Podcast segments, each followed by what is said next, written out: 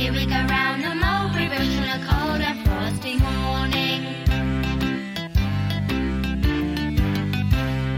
This is the way we wash our hands, wash our hands, wash our